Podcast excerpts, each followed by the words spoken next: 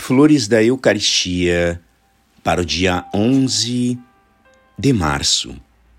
Na oração, o Espírito desempenha o papel da agulha, que faz a linha penetrar no tecido para compor o bordado.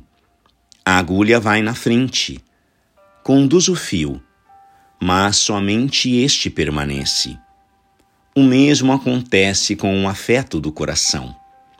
Apenas ele deve substituir, e a atividade da inteligência tem por fim unicamente inflamar e comover o coração ante as razões de amor e fé, capazes de sensibilizá-los, pois o coração abraça e segue o que o espírito admira e lhe prova que é bom. Dai ao vosso coração somente pensamentos, já meditados e contemplados, e aplicai-vos a desenvolver a ideia existente em vosso espírito, transformando-a em afeto.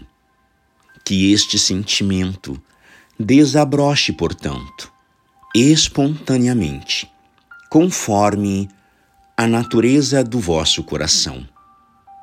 A graça se adapta ao temperamento de cada um, porquanto Deus não quer que destruamos a nossa natureza, e sim o pecado com as suas consequentes inclinações e mau hábitos.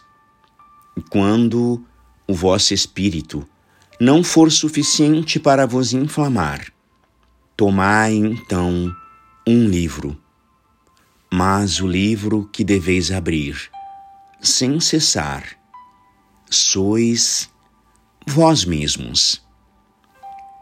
Graças e louvores sejam dadas a todo momento ao Santíssimo e Diviníssimo Sacramento.